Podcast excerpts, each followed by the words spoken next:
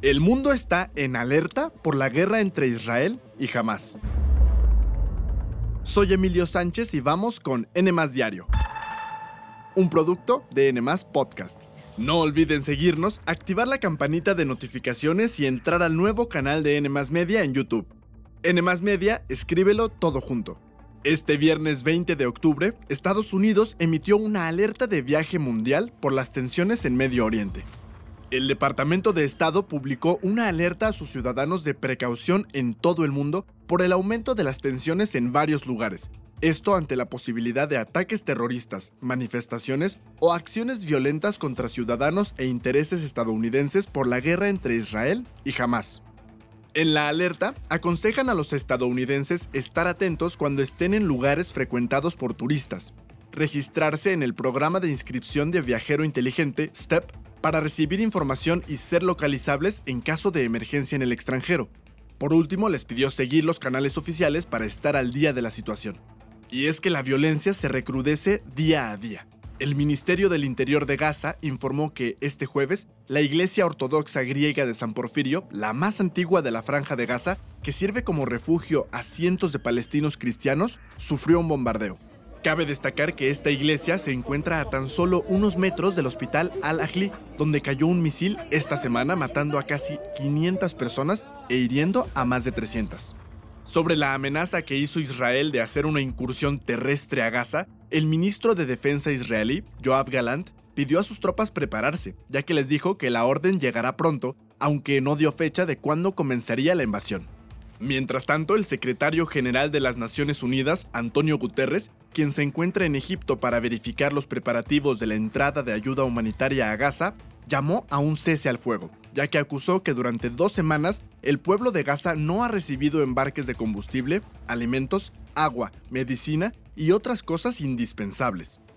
Para darnos una idea de lo compleja que es la situación, se necesitan al menos 100 camiones diarios de ayuda humanitaria para satisfacer las necesidades de más de 2 millones de personas en Gaza. Como les hemos informado, en los últimos días se han realizado protestas masivas en varios países de Medio Oriente, Europa y en algunas ciudades de Estados Unidos. Esto después del ataque que sufrió el hospital Al-Ahli. Y ante el temor que esto causa, los MTV Music Awards, que se realizarían el 5 de noviembre en París, Francia, fueron cancelados por la volatilidad de los acontecimientos mundiales y por precaución para todas las personas involucradas en el evento. Los organizadores subrayaron que se han perdido miles de vidas, por lo que es un momento de luto y esperan reprogramar el evento para noviembre de 2024.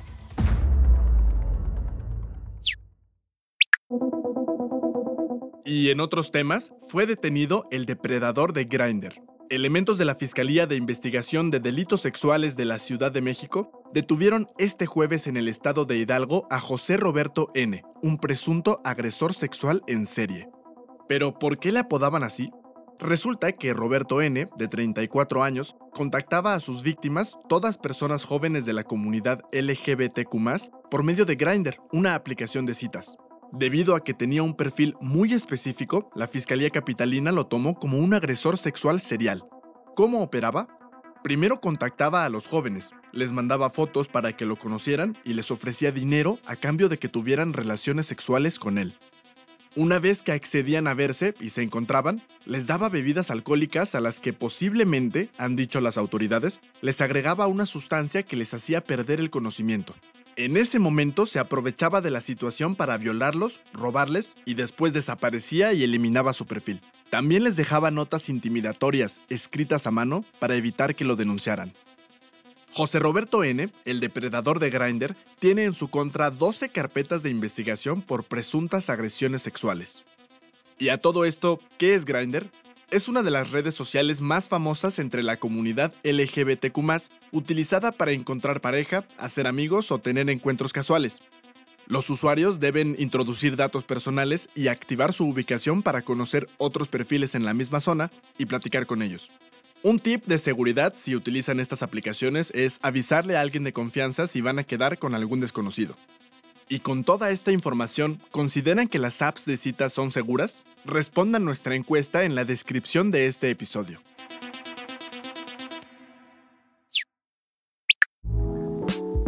Y esta va para los amantes de la comida mexicana. El próximo año llegará a México la guía francesa Michelin, que se dedica a publicar los mejores restaurantes alrededor del mundo. Esta será la primera edición mexicana y aparecerán lugares importantes como Oaxaca, Ciudad de México, Nuevo León, Baja California y Los Cabos. Pero, ¿cómo funciona? Un grupo de inspectores evalúa los restaurantes de forma anónima. Con esta guía, la cual tiene más de 100 años, las autoridades de estos estados y ciudades buscan fortalecer el prestigio y la competitividad del país en el sector turístico y esperan lleguen más turistas y personas interesadas en conocer lo mejor de la cocina mexicana, considerada como una de las mejores de todo el mundo.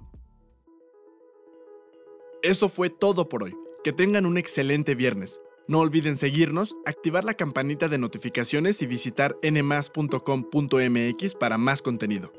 Nos escuchamos mañana aquí, en NMAS Diario, un producto de NMAS Podcast.